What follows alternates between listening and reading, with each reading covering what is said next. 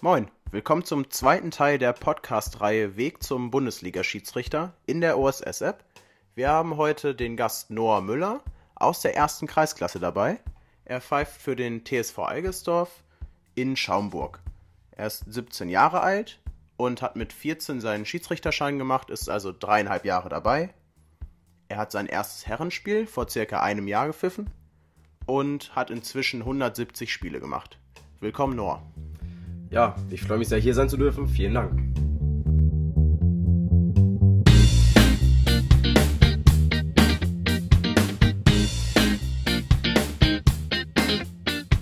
Der OSS Podcast. Jeden zweiten Freitag eine neue Folge und ein neuer Schiedsrichter.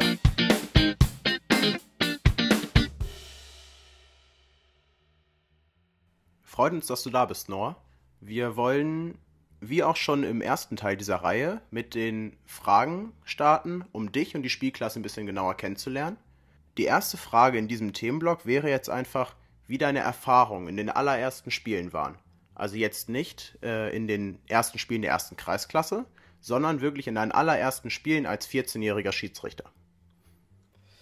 Ja, was ähm, die allerersten Spiele mit sich bringen, ist, denke ich, erstmal so eine gewisse Aufregung auf jeden Fall. Du bist ganz neu in diesem, ich nenne es jetzt mal Szenario, ähm, halt einer von drei Schiedsrichtern zu sein, die jetzt hier das Spiel leiten dürfen.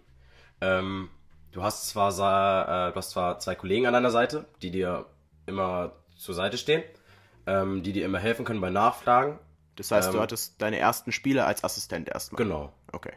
Und ähm, wie schon erwähnt, kommt da erstmal eine gewisse Aufregung mit. Ähm, weil es halt etwas Neues ist, so was auf dich zukommt. Genau. Und ähm, meine ersten Erfahrungen für mich persönlich waren zum Beispiel, dass ich sehr gut ähm, von meinen Kollegen, also vom Hauptschiedsrichter und auch dem ersten Assistenten, die natürlich schon mit ein bisschen mehr Erfahrung ähm, in diesem Schiedsrichter-Szenario waren ähm, oder in diesem Schiedsrichter-Szenario sind immer noch, ähm, dass die mir halt sehr gut zur Seite standen, ähm, immer auf meine, immer auf meine Fragen eine Antwort hatten. Ähm, und ich den aber auch, soweit ich konnte, als junger Schiedsrichter ähm, auch gut weiterhelfen konnte, natürlich in meiner Aufgabe als zweiter Assistent dort auf dem Platz.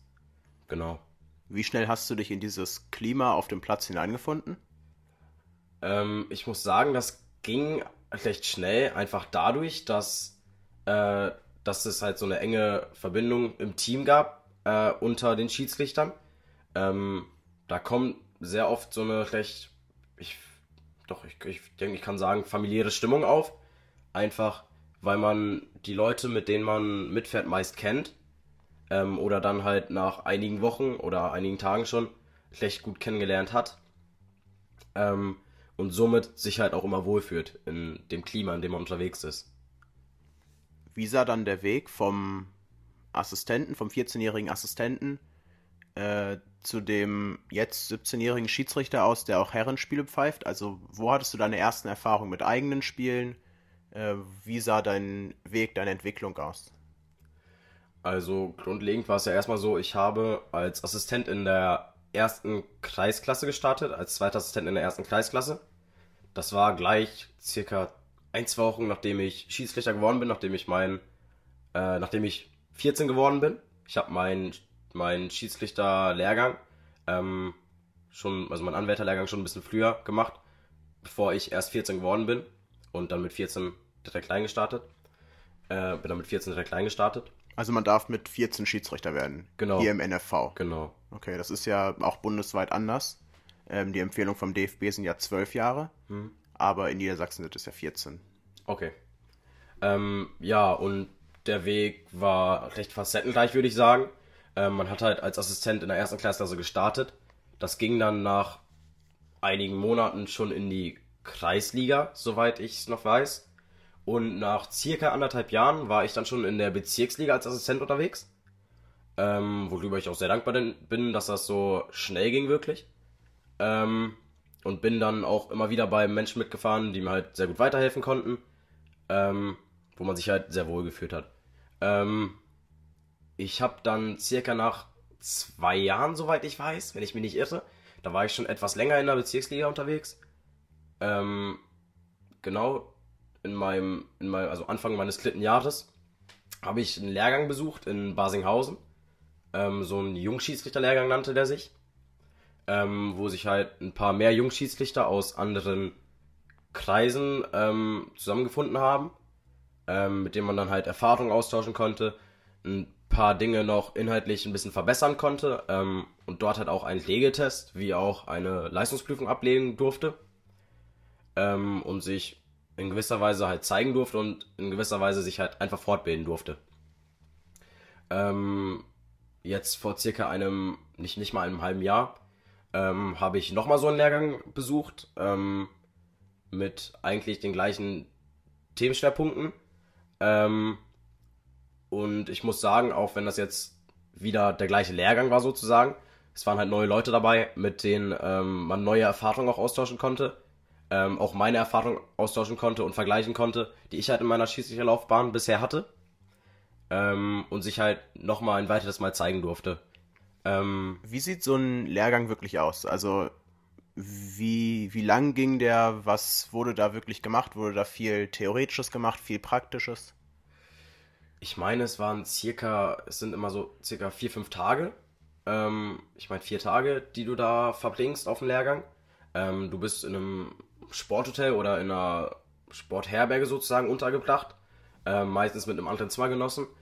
Ähm, und der Lehrgang besteht aus sehr viel Input erstmal, das musst du sagen.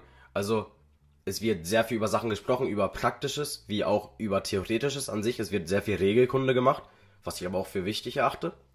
Ähm, es wird aber auch rausgegangen ähm, und uns die Möglichkeit einfach gegeben, äh, auch praktisch uns ein bisschen weiterzubilden, auch das Stellungsspiel ein bisschen zu verfeinern ähm, und solche Sachen halt zu machen. Gib mal ein Beispiel. Wie sieht das wirklich aus, wenn ihr rausgeht und in der Praxis euch irgendwie fortbildet? Also was macht ihr da wirklich? Auf unserem letzten Lehrgang war es so, da sind wir auf den Sportplatz gegangen und haben generell erstmal dieses Stellungsspiel geübt bei gewissen Standards, ähm, wie zum Beispiel dem Freistoß.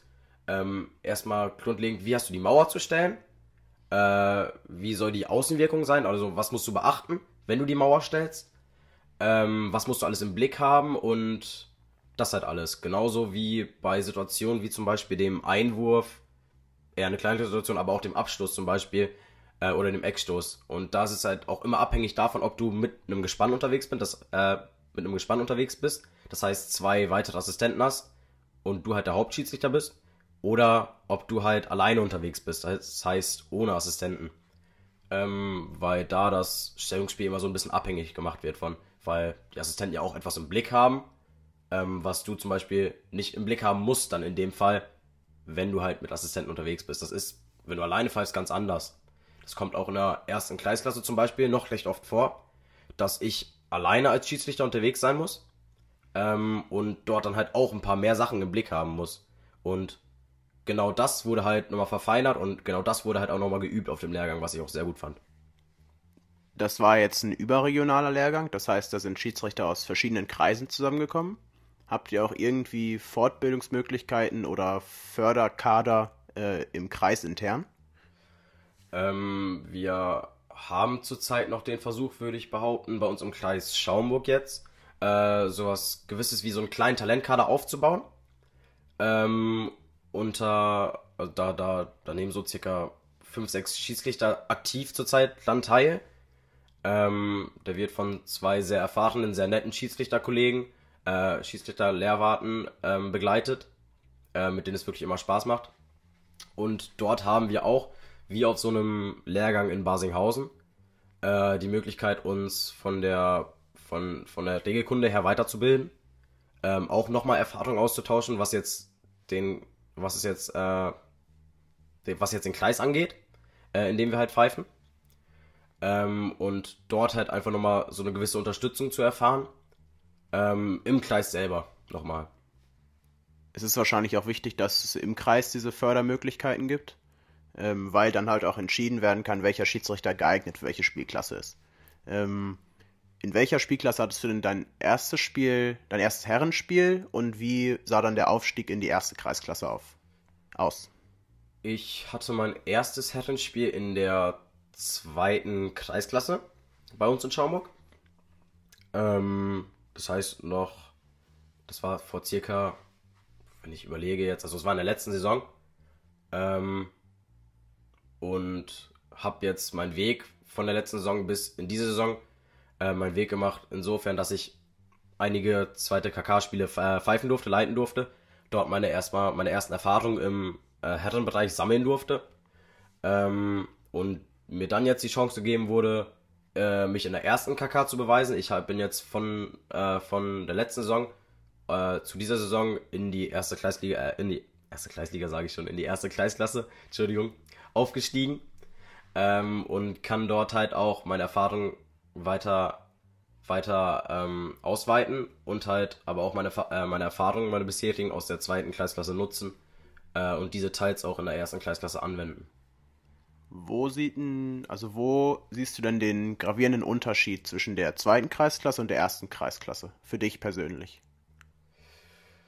Ich denke, zwischen jeder Liga gibt es generell erstmal diesen Unterschied, dass es für einen selbst halt in der Weise schwieriger wird, weil es halt erstmal einfach eine höhere Liga ist noch.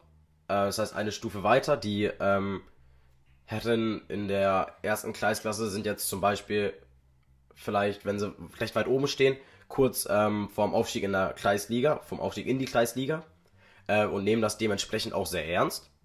Ähm, das ist jetzt bei, dem, bei einer Mannschaft, die in der zweiten Kreisklasse recht weit unten steht, ist das ganz anders.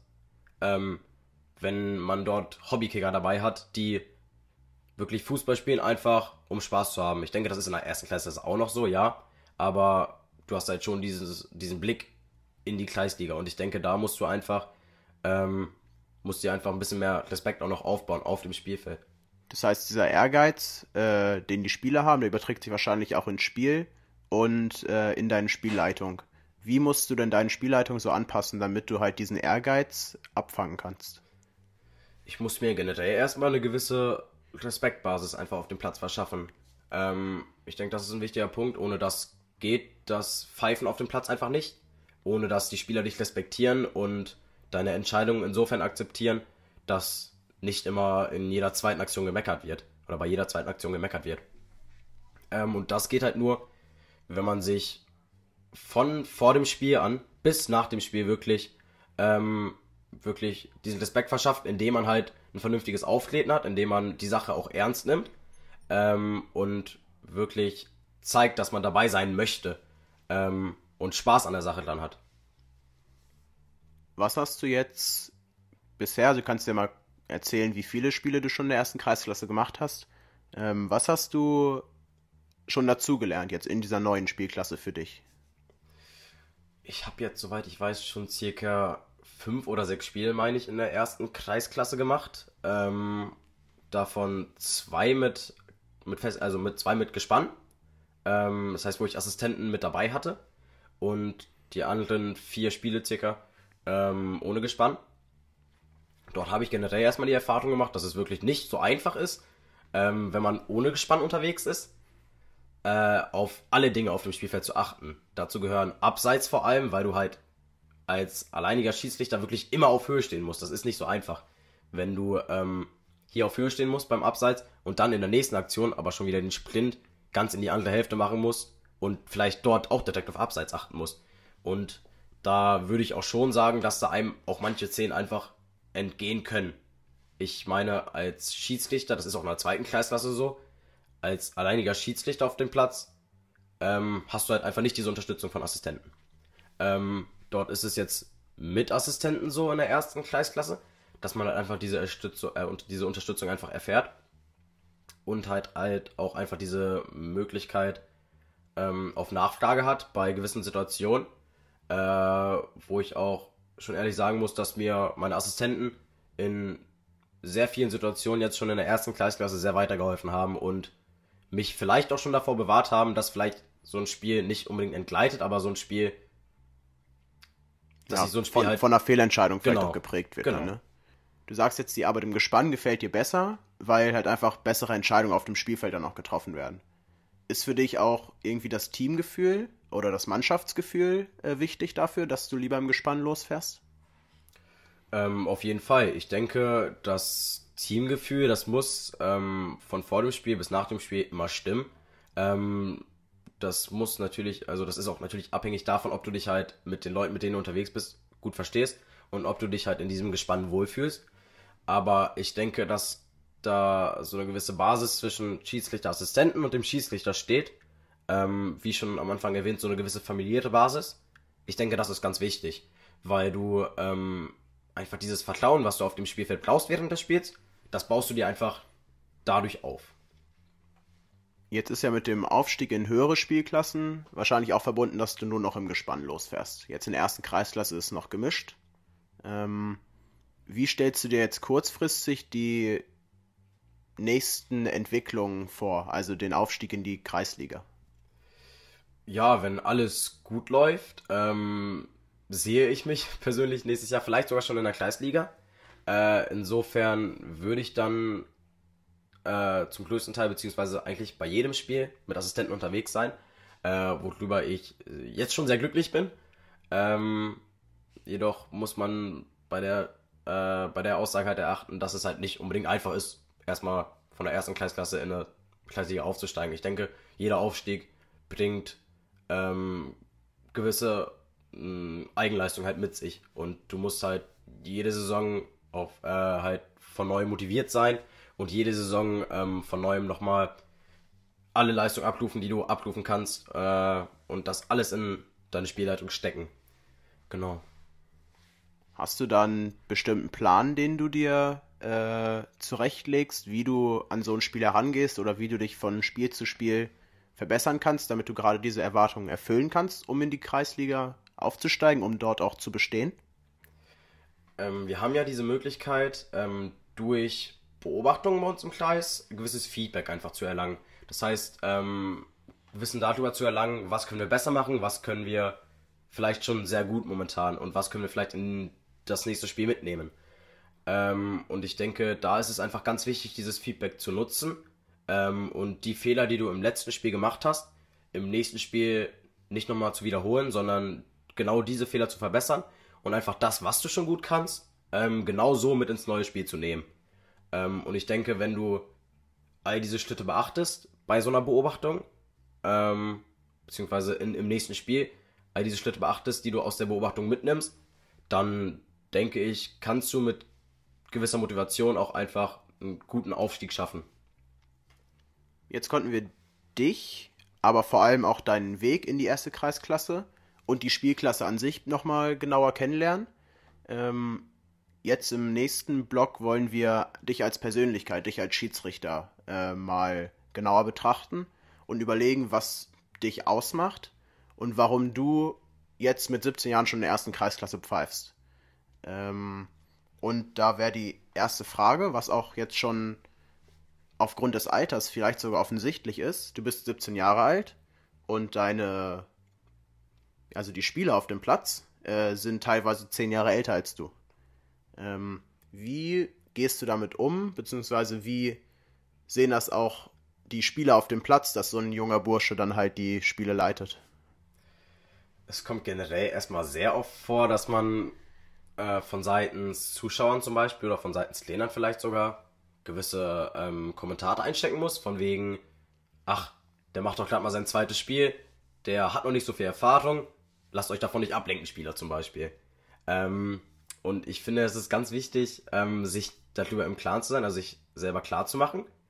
Nein, ähm, ich habe schon diese gewisse Erfahrung, ich bringe diese Erfahrung schon mit und ich kann damit umgehen jetzt in diesem Fall.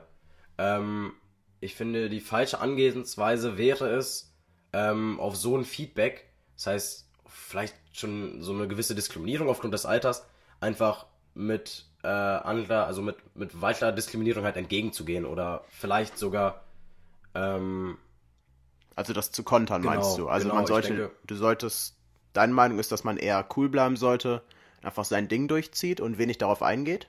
Genau, ich denke, das ist sehr wichtig. Also auch als Assistent erlebt man ja sehr oft, dass man ähm, von Seiten Zuschauern sehr viele Kommentare bekommt und diese ähm, Kommentare musst du auch als Assistent einfach überhören, auch wenn es sehr, sehr schwer fällt ähm, in gewissen Situationen einfach.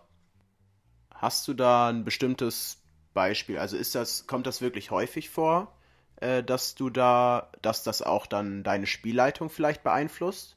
Dass was du bisher gesagt hast, hat sich ja eher auf Trainer und Zuschauer bezogen. Ähm, meinst du, dass es schwierig ist, aufgrund deines Alters auch dann mit den Spielern zu sprechen und da äh, ernst genommen zu werden? Ich denke, das ist immer vom Schiedsrichter selbst abhängig. Ähm, wenn du als Schiedsrichter weißt, ähm, ich bin diese Person und dir wirklich im Klaren darüber bist, ich bin diese Person, vor die die Spieler jetzt Respekt haben müssen, äh, wenn ich als Schiedsrichter diesem Spieler diesen Respekt auch entgegenbringe. Ähm, ich denke, dann fällt es dir grundlegend erstmal einfacher, ähm, mit Kommentaren von Spielern oder generell mit Spielern an sich umzugehen erstmal.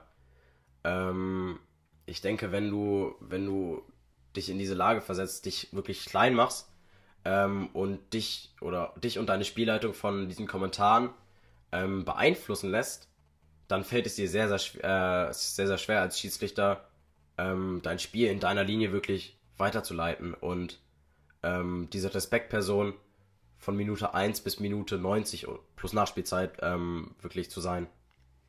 Wie sprichst du den 30-jährigen Kapitän, äh, der in der ganzen Mannschaft und in, mit dem Verein schon Kult ist, äh, wie sprichst du den an?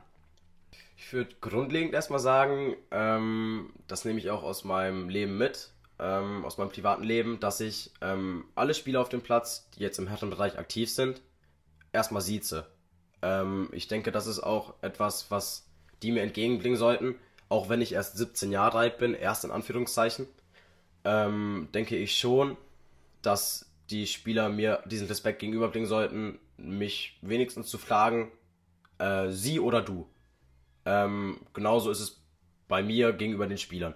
Ich spreche die erstmal mit sie an und wenn sie dann dieses etwas lockere übernehmen wollen ähm, und sozusagen bereit dazu sind, dass ich die vielleicht mit du ansprechen darf, ähm, dann übernehme ich das auch gerne, weil es halt einfach so eine etwas lockerere Basis über das ganze Spiel ähm, schafft halt. Und ich denke, das ist auch wichtig, dass du mit den Spielern immer ähm, sozusagen auf einer Ebene stehen kannst äh, und dich nicht unbedingt in, äh, insofern in eine höhere Lage versetzt, dass du irgendwie arrogant wirst oder ähm, irgendwie von Grund aus sagst, okay, ich stehe über euch und ihr müsst auf jede Entscheidung keine, ähm, kein, kein Wort entgegensetzen und ihr dürft wirklich gar nichts sagen. Ich denke, es ist wichtig, dass du, ähm, dass du, ich sag jetzt mal, am Boden bleibst und ähm, den Spielern halt sehr loyal und sehr offen auch entgegengehst ähm, und halt mit einer sehr lockeren Basis. Das heißt, für dich ist im Endeffekt wichtig, dass du die Spieler respektierst. Und du willst ja dafür dann wahrscheinlich auch den Respekt zurückkriegen. Ähm, das ist ja an sich, so vorm Spiel, beim Handshake und Co., kein Problem. Wenn man den Menschen respektiert, dann respektiert er dich an sich auch. Aber wie das im Fußball ist, ähm, gibt es ja doch mal ein bisschen Stress mit dem Schiedsrichter als Spieler. Ähm, wie baust du dir während des Spiels so eine gewisse Autorität oder den Respekt der Spieler und der Mannschaften des Trainers auf? Ja, ist eine recht schwierige Frage. Ähm, generell ist es ja so, ich komme ja, ich, ich, ich spiele ja selber Fußball noch, ähm, als Hobby nebenbei. Ähm, und ich denke, da bringe ich auch eine gewisse Erfahrung mit und ein gewisses Verständnis gegenüber den Spielern auch, äh, zu wissen, ja, okay, äh, ich bin jetzt im Spiel, ich versetze mich in die Lage von denen und bin jetzt mit der Entscheidung jetzt vielleicht etwas unzufrieden, ja. Aber ich denke, als Spieler musst du trotzdem in der Lage dazu sein, einfach deine Kommentare in gewisser Weise für dich zu behalten kannst dich sehr gerne auflegen über die Entscheidung, aber dann halt das bitte in einem sehr ruhigen Rahmen und behalt das bitte für dich. Aber wie verklickerst du das den Spielern denn? Also, das ist ja erstmal unabhängig jetzt vom Alter. Das ist ja für jeden Schiedsrichter eine Herausforderung. Wie sorgst du dafür, dass die, dass die Spieler von Beginn an bis Ende des Spiels wirklich Respekt vor dir als Schiedsrichter haben? Ähm, ich mache den Spielern auf dem Spielfeld klar, dass ähm, ich die Person bin, die jetzt hier das Spiel leitet und ich die Person bin, ohne die dieses Spiel jetzt erstmal nicht klarkommt. Ähm, ich denke, jede Mannschaft äh, in einem höheren Bereich, ich nenne es in einem höheren Bereich, ich nenne es jetzt mal Kreisliga, ähm, hat schon mal ein Spiel erlebt oder fast oder fast jede Mannschaft, äh, in dem es ohne ohne Schiedsrichter spielen musste, sei es ein Testspiel. Ähm, und ich denke, wenn man so ein Spiel mit einem, äh, so ein Spiel ohne Schiedsrichter mit einem Spiel vergleicht, in dem es halt einen Schiedsrichter gibt, dann wird dem Spieler selbst klar, ähm, dass, dass man ohne Schiedsrichter wirklich aufgeschmissen ist. Ähm, und ich denke, genau das ist diese Botschaft, die ich den Spielern verklickern muss, äh, dass die ohne mich nicht klarkommen auf dem Spielfeld. Das heißt, entweder die respektieren meine Entscheidung äh, und respektieren auch mal gewisse Maßnahmen, die ich ergreifen muss, wie zum Beispiel eine gelbe Karte. Ähm, oder ich muss denen halt klar machen, ähm, wenn ihr das jetzt nicht akzeptiert, ohne mich geht's hier nicht weiter. Also dein Ziel ist einfach als Schiedsrichter den Spielern klarzumachen, dass sie dich brauchen und deswegen auch mit deinen Entscheidungen leben müssen. Ähm, wie gehst du denn beispielsweise in den ersten Minuten eines Spiels ran? Wie äh, sprichst du die Spieler zuerst an? Wie gehst du rein in diese Themen persönliche Strafen und wirklich Kontakt mit den Spielern, Ermahnungen und sowas? Also wie machst du das in der Praxis? Ich versuche generell erstmal, ich denke, das ist aber auch wichtig, ähm, nicht unbedingt von Minute 1 bei der kleinsten Aktion direkt ähm, so eine Ansprache entgegenzubringen, äh, dass die Spieler denken, was will der Schiedsrichter denn jetzt von mir? Das war ja doch nur so eine kleine Aktion. Ähm, und ich denke, es wäre insofern genauso sinnlos, denke ich, direkt von Minute 5 an, äh, wenn es sich hierbei um ruhiges Spiel handelt, direkt die gelbe Karte auszupacken. Ähm, weil ich denke, du musst deine Spielleitung halt sehr ähm, dem Spielcharakter halt anpassen. Wenn du ein ruhiges Spiel von Minute an hast, ähm, von Minute 1 an hast, ähm, welches sehr, einen sehr fairen Charakter hat, dann solltest du deine, ähm, deine, deine Spielleitung dementsprechend auch gewiss anpassen. Was macht denn für dich den richtigen Zeitpunkt aus, dann mit so einer gelben Karte zu starten? Ich denke, wenn das Spiel hektischer wird und die Spieler immer mehr kleinere Vergehen bringen ähm, und dann halt auch die ersten Vergehen, die ersten taktischen Vergehen kommen, ähm, ist es, denke ich, sehr wichtig, ein gewisses Zeichen zu setzen. Und dies geht halt nach gewissen Ansprachen mit Hilfe von der gelben Karte. Ähm, das macht den Spielern auf dem Spielfeld dann einfach klar, okay, wir müssen uns wieder ein bisschen beruhigen, wir müssen den Spielcharakter wieder ein bisschen unten halten. Selbst wenn die, das Spiel jetzt vielleicht sehr spannend ist, selbst wenn es vielleicht die 60. Minute ist und es 1-1 steht. Wenn du dann wirklich so eine erste Ermahnung oder eine erste Verwarnung aussprechen musst auf dem Platz, was macht dann dich als Persönlichkeit aus? Da gibt es ja tausend verschiedene Wege, wie man so eine Ermahnung oder Verwarnung präsentieren kann. Wie machst du das? Ähm, ich versuche sehr ruhig und bestimmt an die Sache ranzugehen und meine gute Außenwirkung halt beizubehalten. Das heißt, nach außen einfach zu wirken, dementsprechend zu zeigen, dass du, äh, dass die Spieler auf dem Platz halt Respekt vor dir als Schiedsrichter haben. Und ich denke, wenn du diese Außenwirkung während des ganzen Spiels nicht beibehalten kannst, wird es für dich als Schiedsrichter auch sehr, äh, sehr schwer, ähm, diese Respektbasis einfach aufzubauen bzw. beizubehalten. Wir hatten ja eben schon einen Unterschied angesprochen, den die zweite Kreisklasse gegenüber der ersten Kreisklasse mit sich bringt. Und das ist, dass du jetzt in der ersten Kreisklasse zum ersten Mal Assistenten hast. Das heißt, im Gespann zu dritt so ein Spiel leiten kannst. Wir hatten auch schon angesprochen, dass es schon durchaus einen gravierenden Unterschied macht, wie man so eine Spielleitung dann angehen kann. Lass uns das Thema nochmal aufgreifen und überlegen, was wirklich die Unterschiede sind. Was kannst du als Gespann anders machen, was du als alleiniger Schiedsrichter nicht machen kannst? Ich denke, durch das Gespann hast du generell erstmal die Hilfe auf Aktionen wie zum Beispiel Abseits, auf Aktionen wie sehr knappe Ausbälle. Ähm, einfach ein besseres Auge nochmal drauf zu werfen und einfach da nochmal äh, Hilfe, an Hilfe zu gelangen. Ähm, und ich denke, wenn du mit einem Schiedsrichter-Spann unterwegs bist, hat man ja immer gleich Schiedsrichter. Und es ist halt sehr oft auch so, dass diese gleich Schiedsrichter vielleicht auch eine andere Meinung mal haben. Und ich denke, dabei ist die Kommunikation äh, im Team halt sehr wichtig. Äh, dass es nicht zu Situationen kommt, dass zum Beispiel der Assistent ähm, vielleicht die Situation abwinkt und sagt, weiter geht's.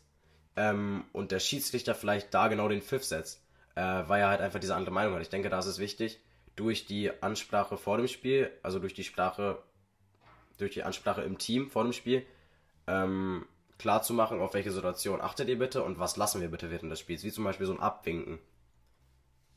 Was ist da für dich Teil dieser Absprache? Also was sind da für dich die Big Points, die du deinen Assistenten mitgibst, damit ihr als Gespann funktioniert? Da gibt es sehr viele Punkte, ähm, auf die man achten muss. Generell, wie schon erwähnt, die Kommunikation. Das heißt, ähm, dass wir insofern kommunizieren, ähm, dass zum Beispiel Assistent 1, Assistent 2 unterschiedlich ja nicht unbedingt gleichzeitig schreiben, sondern ähm, insofern versetzt schreiben, dass mindestens ein Schiedsrichter ähm, immer äh, den Blick aufs Geschehen hat. Also den Blick auf die Spieler, falls vielleicht irgendwas passieren könnte, falls vielleicht irgendwer äh, durch Wut irgendwen schlägt, vielleicht zum Beispiel. Ähm, da ist es wichtig, dass mindestens ein Schiedsrichter da immer ein Auge drauf wirft. Weil solche Situationen halt ähm, sonst entgehen könnten. Außerdem ist es wichtig, halt äh, den Assistenten zu vermitteln, dass man ähm, während des Spiels halt einfach äh, durch zum Beispiel so einen Daumen ähm, nach draußen und dann halt einen Daumen, der zurückkommt von den Assistenten, äh, einfach Bescheid weiß, okay, draußen ist alles gut, okay, ähm, die Aktion war jetzt sehr gut und genauso konzentriert weiter. Bitte. Gibt es da eine bestimmte Situation, die du entweder als Schiedsrichter oder als Assistent vielleicht in höheren Spielklassen, wo du mitgefahren bist, erlebt hast, die so ein, ja, im Prinzip so ein Musterbeispiel für eine gute Kommunikation ist? Ja, ähm, ich denke vor allem in der Bezirksliga und Landesliga, ähm, wo ich schon mit sehr erfahrenen Schiedsrichtern unterwegs bin, ähm, mache ich diese Erfahrung, dass die Kommunikation immer besser und besser wird. Ähm, dass solche kleinen Absprachen, hm, wie zum Beispiel so ein Blick nach draußen einfach, vor der Entscheidung eines Schiedsrichters einfach wichtig sein können. Jetzt vor, vor ein paar Tagen erst ähm, hatte ich diese Aktion in der Landesliga, ähm, wo mh, der Schiedsrichter, der Hauptschiedsrichter rausgeschaut hat, äh, in einer Aktion, die sich ähm, im Strafraum äh, abgespielt hat, wo, äh, wo es eine kleine Berührung gab zwischen Stürmer und Abwehrspieler, ähm, die halt in der Situation halt zu einem Elfmeter geführt hat. Ich fand es da sehr wichtig zum Beispiel, dass der Schiedsrichter rausgeschaut hat, äh, um halt mir zu vermitteln, jetzt brauche ich eine Entscheidung von dir ähm, und ein gewisses Input einfach, äh, um meine Entscheidung auch treffen zu können. Ich in dem Fall habe dann die Fahne gehoben, weil ich ganz klar gesehen habe, dass eine Berührung stattgefunden hatte ähm, und der Stürmer halt genau dadurch halt zu Fall gekommen ist und genau das halt zum Strafstoß geführt hat. Ähm, insofern mh, mm, hatten wir halt die Möglichkeit, uns insofern abzusprechen mit diesen Zeichen, äh, mit diesem Blick einfach, ähm, um dann zu einer Entscheidung zu kommen. Wie war dann jetzt da die Absprache vor dem Spiel? Also das ist ja auch von Schiedsrichter zu Schiedsrichter unterschiedlich, ob man möchte, dass der Assistent im Strafraum sowas anzeigt oder ob man das nicht möchte. Ähm, je nachdem, wie man da die Verantwortlichkeiten verteilt. Also habt ihr das vorher angesprochen oder war das dann in dem Fall einfach Glück in der Kommunikation? Ähm, ich würde es nicht als Glück bezeichnen. Ich denke, das war Teil der Absprache, einfach ähm, vor der Entscheidung äh, von gewissen Foulspielen, vor der Entscheidung von Situationen einfach einen Blick zum Assistenten und auch einen Blick zum Schiedsrichter zu werfen. Ähm, es ist bei uns äh, in Absprache so, bei dem Schiedsrichter, bei dem ich sehr oft unterwegs bin, äh, dass wir sagen, der Assistent achtet auf Fußvergehen, der Schiedsrichter achtet auf Vergehen im Oberkörperbereich. Und in der Situation zum Beispiel, bei dieser Fußberührung, hatten wir halt eine Situation, die in meinem Bereich stattgefunden hat, auf die ich halt achten musste. Und insofern hatte ich halt den Blick auf das Geschehen unten äh, am Ball äh, und bei den Füßen und konnte dementsprechend auch handeln. Und ich denke, ohne diese Absprache ähm, wäre es nicht so einfach gewesen, genau diese Entscheidung richtig zu treffen. Gibt es auch ein Negativbeispiel, was dann vielleicht mal in der Kommunikation vollkommen schiefgegangen ist, wo die Absprache im Gespann vorher vielleicht sogar getroffen wurde und dann einfach nicht korrekt angewendet wurde oder wo einfach vorher das vermasselt wurde, das vernünftig anzusprechen und klar zu machen, wie äh, der Schiedsrichter und wie der Assistent in einer gewissen Situation handeln müssen? Ähm, ich habe oder wir haben bei einem Schiedsrichter, bei dem wir unterwegs sind in der Landesliga, ähm, Funkfahren. Das heißt, wir haben die Möglichkeit durch zum Beispiel Vibration, äh, durch zum Beispiel ein Drücken ähm, eines Knopfes bei uns an der Fahne, ähm, dem Schiedsrichter insofern ein Zeichen zu geben, dass halt, äh, dass halt etwas bei ihm, so ein, also ein Armband sozusagen, was um seinen Arm geschnürt ist, in gewisser Weise, bei ihm vibriert. Das heißt, er weiß, okay, jetzt kommt gerade ein Zeichen vom Assistenten. Ähm, und das kann man insofern recht gut nutzen, dass man halt bei Sachen, die sich nicht im Nahbereich befinden, ähm, vielleicht Sachen in der anderen Spielfeldhälfte, in, auf die du trotzdem halt als Assistent einen sehr guten Blick hast, ähm, diese Vibration halt nutzen zu können, um V-Spiele, wo du einfach meinst, das war jetzt einfach ein V-Spiel, was nach außen hin wirklich richtig so wirkt, als wäre es eins gewesen, ähm, du dem Schiedsrichter dieses Zeichen geben kannst, ja, das ist ein V-Spiel, und du kannst jetzt entscheiden, ähm, falls du es ab oder falls du es nicht ab. Ähm, dort haben wir halt die Möglichkeit, auch in die andere Spielfeldhälfte mit zu agieren.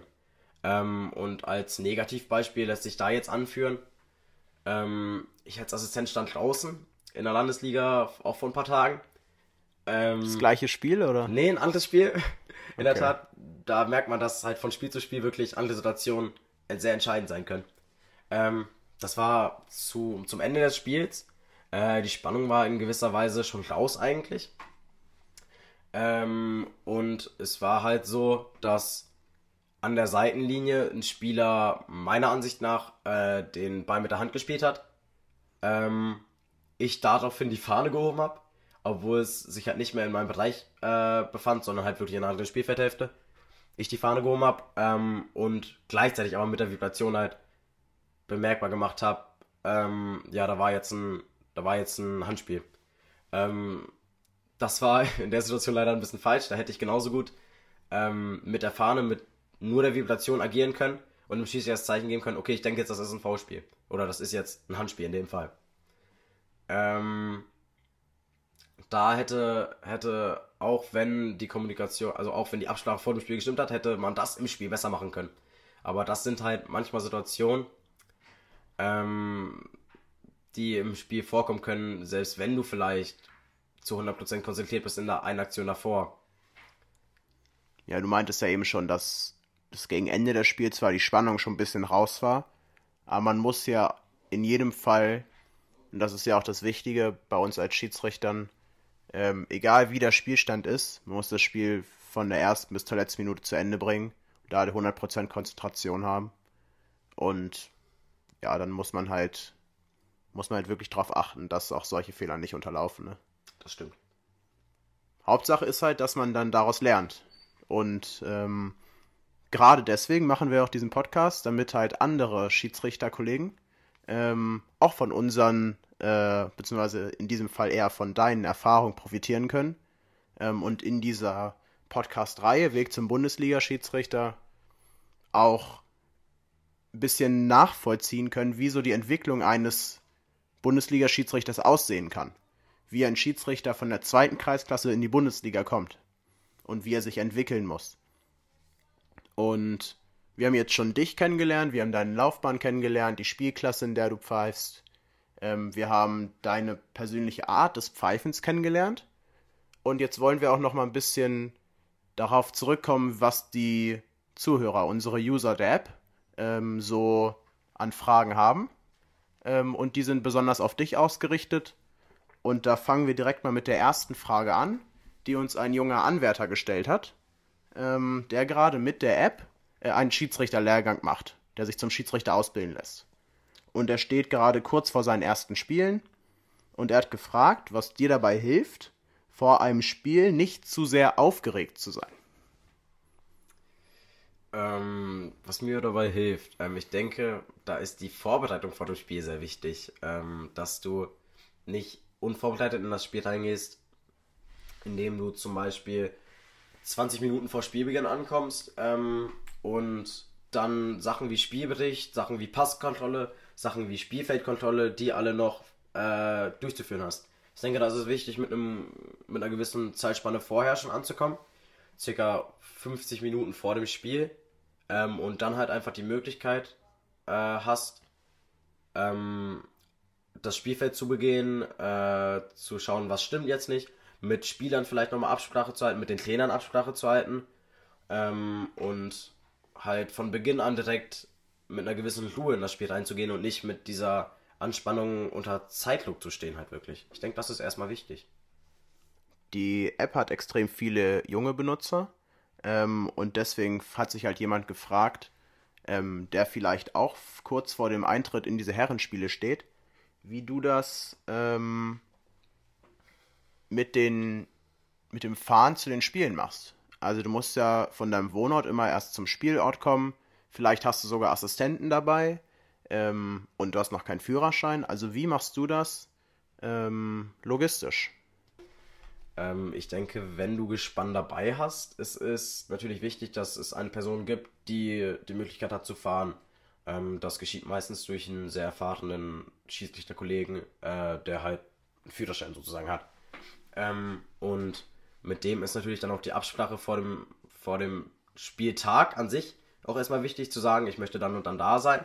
Ähm, kriegen wir das gemeinsam hin und kriegen wir es auch so hin, ähm, dass wir den Assistenten auch noch abholen. Ähm, ich denke, wenn du, wenn du ähm, noch jung bist und, ähm, und deine Spiele ohne Gespann pfeifst, ähm, ist es wichtig, dass du halt auch auf die Hilfe der Eltern einfach angewiesen bist ähm, und den frühzeitig Bescheid sagst, ich müsste dann und dann da sein, weil ohne Führerschein hast du halt einfach nicht diese Möglichkeit, äh, irgendwo hinzukommen, ohne etwas im Voraus zu planen. Das heißt, du hast dich einfach ähm, jetzt, du bist ja noch keine 18, das heißt, jetzt lässt du dich zu jedem Spiel noch von deinen Eltern fahren. Das ist ja auch ein erheblicher zeitlicher Aufwand. Oder ähm, fährst du da zum Beispiel auch mit dem Roller oder sowas mal los? Ähm, ich persönlich habe das Glück, einen A1-Führerschein, das heißt einen Motorradführerschein zu besitzen, äh, mit dem es mir einfach einfacher fällt, meine eigene Planung zu machen. Ähm, und in der Weise halt nicht abhängig von äh, meinen Eltern zum Beispiel zu sein oder von einem anderen Vater, der mich ähm, zum Spiel fährt. Ähm, den Führerschein kann man mit 16 machen, richtig? Das stimmt. Okay. Das heißt, da hat man auf jeden Fall die Möglichkeit, auch mal schnell irgendwie weiter wegzukommen. Mit dem Roller ist das ja immer extrem aufwendig. Ähm, wie machst du das ansonsten so mit deinem Zeitmanagement? Also du bist ja wahrscheinlich Schüler. Ähm, das heißt, du hast auf jeden Fall schon mal Schule, du hast dann vielleicht Hausaufgaben, Abiturstress und Co. Ähm, da hast du die Schiedsrichterei und vielleicht sonst noch Privatleben, Fußball spielen. Wie bringst du das alles unter einen Hut? Ähm, ich denke, es ist von Grund aus erstmal recht schwierig, ähm, das äh, zu managen in gewisser Weise. Ich persönlich, ich spiele ja Fußball, ähm, gehe, mach mein, mach mein letztes Jahr, ähm, jetzt bald mein Abitur. Ähm, und das dann mit ähm, dem Pfeifen noch unter einen Hut zu bringen, ist recht schwierig erstmal. Aber ich denke, es ist sehr wichtig, dass du dir für Dinge, die dir im Leben wichtig sind, auch Zeit nimmst. Ähm, und dazu zähle ich das Pfeifen bei mir einfach. Ähm, und dort ist es in gewisser Weise auch einfach wichtig auf andere Sachen, wie zum Beispiel bei mir, das Fußballspielen an manchen Tagen einfach zu verzichten. Und das wird von Trainern, ähm, von Trainern wie auch von Mitspielern auch sehr akzeptiert, einfach deswegen, weil äh, diese Spieler des Vereins halt auch einfach, oder die Trainer des Vereins halt auch einfach wissen, wie wichtig Schiedsrichter sind. Okay, dann kommen wir zur letzten Frage. Und zwar, welche Vorteile bringt dir die Schiedsrichterei? auch in deinem Privatleben? Also generell ist es wirklich, äh, bringt es wirklich sehr, sehr viele Vorteile mit sich, das Pfeifen. Ähm, es ist halt eine Fähigkeit, die du, ähm, die, die dich als Person im Leben erstmal generell aufbaut, die dir in gewisser Weise einfach, ähm, einfach ein bisschen mehr Selbstbewusstsein ähm, gibt äh, in jeglichen Situationen des Lebens halt. Ähm, außerdem ist das Pfeifen halt eine Sache, die du, ähm, die du auch nennen kannst bei Bewerbungen zum Beispiel, wenn du dich um irgendeinen Arbeitsplatz zum Beispiel bewirbst, wenn du in deiner Jugend noch jobben möchtest. Ähm, da, da es beim Pfeifen halt sehr oft, genauso wie im Job, im Berufsleben halt auch auf das Arbeiten im Team zum Beispiel ankommt. Ähm, und ich denke, die beiden, die beiden Punkte sind äh, Vorteile, die dich im Leben auf jeden Fall weiterbringen. Okay, Noah, vielen Dank für deine Zeit und deine Erfahrungen, die du mit uns geteilt hast. Wir hoffen, dass möglichst viele Zuhörer und äh, App-Nutzer davon profitieren können. Damit haben wir den zweiten Teil der Podcast-Reihe Weg zum Bundesliga-Schiedsrichter abgeschlossen mit Noah Müller aus der ersten Kreisklasse. Im dritten Teil haben wir jetzt nach der zweiten und ersten Kreisklasse einen Schiedsrichter aus der Kreisliga zu Gast, mit dem wir uns ebenfalls über die Spielklasse und seine Entwicklung unterhalten werden. Vielen Dank für deine Zeit, Noah. Ja, ich äh, war sehr gerne hier. Es hat mir sehr viel Spaß gemacht und ich hoffe, ich konnte auch sehr vielen jungen Schiedsrichtern ein bisschen was mit auf den Weg geben, ähm, die sich vielleicht sogar in meiner Situation auch einfach befinden. Ähm, die, die ersten Härtenspiele nenne ich es jetzt auch nochmal ähm, zu leiten und diesen Schritt in eine etwas höhere Liga zu machen. Ähm, insofern vielen Dank und bis denn. Alles klar. Vielen Dank fürs Zuhören. Bis zum nächsten Mal. Ciao.